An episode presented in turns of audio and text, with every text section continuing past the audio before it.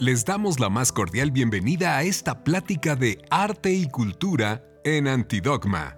¡Comenzamos!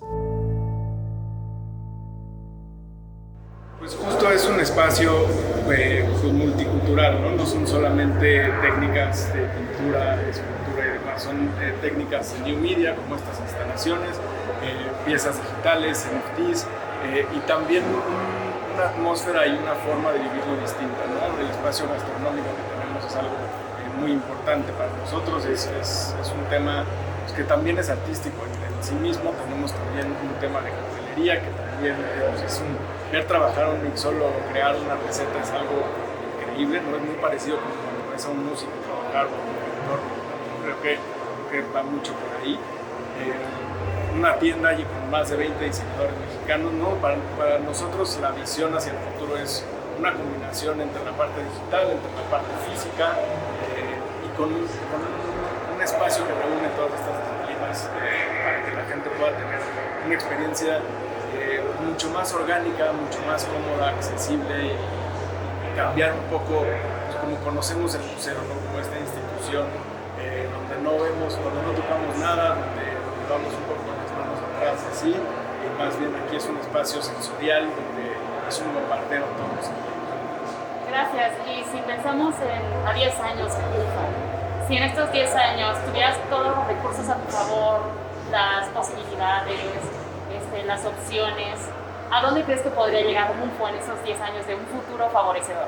Sí, mira, creo que a nivel espacios, instalaciones y demás, pues es, vamos a ir viendo con el paso de los años la evolución tanto de la gastronomía economía, y demás.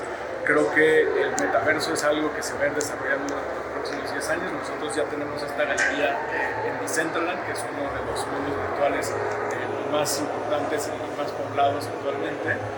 Entonces creo que eh, el desarrollo del metaverso y de, estas nuevas tecnologías nos van a ayudar mucho a que la experiencia de MUFO sea accesible desde todo el mundo, cada vez más fácil, cada vez más presencial creo que un poco va hacia allá a nivel tecnología y a nivel creativo, eh, pues también, ¿no? Ciertas tecnologías nos van a permitir hacer distintas instalaciones como las que tenemos acá eh, y pues iremos viendo cómo se va construyendo.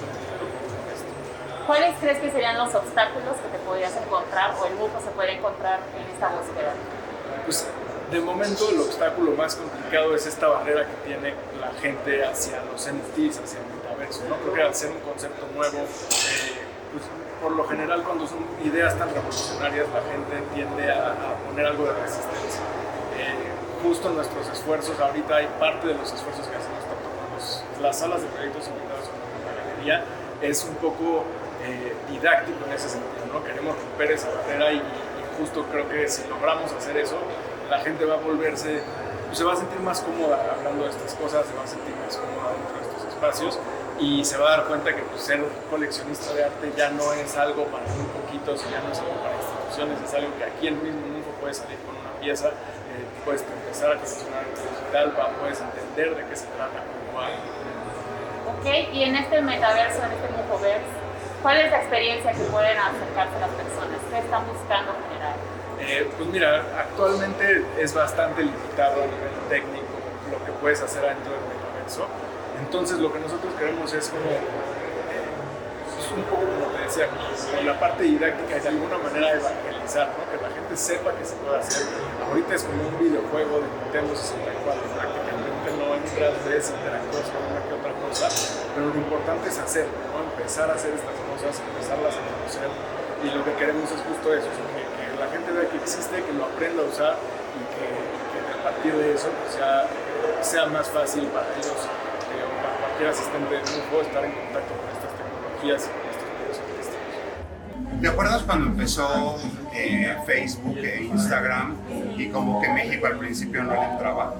Hoy en día, si agarras a la región de Latinoamérica, es la que tiene más usuarios del mundo en Facebook y en Instagram. La más grande, más grande que Estados Unidos o que China. Siempre tomamos las tecnologías un poco más lento entonces lo que queremos es que los NFTs en Latinoamérica van a entrar durísimo, pero faltan un par de años todavía. Entonces estamos empujando para ser los, los primeros. Y ahora que estaban hablando de la presencia mexicana y que pueda posicionar posicionarse. ¿En 10 años qué creen que pueda suceder si tuviéramos todo a nuestro favor? En un año, en En 10 un años año. es muchísimo. No, no, no, esto es, es, una, es una fuerza muy rápida, va muy rápido todo lo que pasa en el mundo de cripto, NFTs, etcétera. Entonces creemos que sobre todo los mexicanos que puedan entender y empezar a hacer proyectos creativos alrededor de este, de este mundo, pues podemos posicionarnos muy rápidamente. O sea, en México la 10 creatividad años, es este- enorme. Sí, 10 años en este mundo es como dos Ajá. siglos, o sea, es Ajá, en el mundo de cripto, dos a- 10 años es... Sí, no supe qué contestar. En 10 Sí, años, sí. quién sabe qué es esto. No, no, no, A lo no. mejor estamos en una isla desierta, Exacto. viviendo en las palmeras. papayas. ¿Me recuerdas su nombre? Juan Diego Lebrín. Sí, yo estoy representando a Mexican Machine y bueno, el proyecto que ya les platicó Carlos, que los invitamos aquí a colaborar con nosotros, que es Field the Fruit. Pero nosotros somos como más la plataforma de arte para poder crear ese, ese puente entre el mundo del arte contemporáneo que conocemos arte físico hoy en día y el mundo de los NFTs, ¿no? hoy en día están muy peleados o los artistas no saben cómo eh, hacer este onboard a este nuevo mundo y nos- nosotros lo que estamos haciendo es eso, ¿no? crear esos puentes para que puedan generar su arte a través de una plataforma puedan sentirse seguros con lo que están haciendo y no peleados en otra algo que es el futuro en sí de una sinnúmero de industrias y eh, empezando por el arte en día. Ok, entonces para ti el futuro inmediato es que entremos los artistas Exacto. a tomar estos medios, estas herramientas, a Exacto. crear y conectar y no se sabe qué podría suceder. Sí, lo que pasa es que es, es un mundo tan abierto, yo digo que es como un Wild West, porque no hay reglas y lo que más ganas en, en este mundo es la creatividad. Eh, entonces, si tienes buenas ideas, eh, la gente te da las herramientas para poderlas aplicar. Entonces, creo que hoy en día entrar a, a hacer un nombre relevante dentro del mundo del arte físico, como lo conocemos, contemporáneo, moderno, etcétera, eh, es muy difícil, ¿no? O sea, hay muchas barreras, tienes que pasar por ciertas galerías, dar ciertas comisiones, hacerte de cierto renombre a través de ciertas piezas. Entonces, como que es un, un mundo muy inaccesible, ¿no? Es muy difícil de ya lograr penetrar. Y en este mundo es al revés, es como quien trae buena idea, vamos a colaborar, vamos a crear, vamos a hacer todo en conjunto o no, te ayudo, me enseñas. Y es, es un mundo mucho más fácil de, generar algo eh, y, sobre todo con creatividad, hay mucho menos límites, eh, es un mundo nuevo, está increíble, entonces tampoco tienes como una, un cierto tipo de, de barrera de antigüedad o algo por el estilo. Entonces este, creo que es un gran mundo para entrar y nosotros estamos como Mexican Art Machine tratando de crear esas, esos puentes para que la gente se suba a este mundo. Esto fue Arte y Cultura en Antidogma.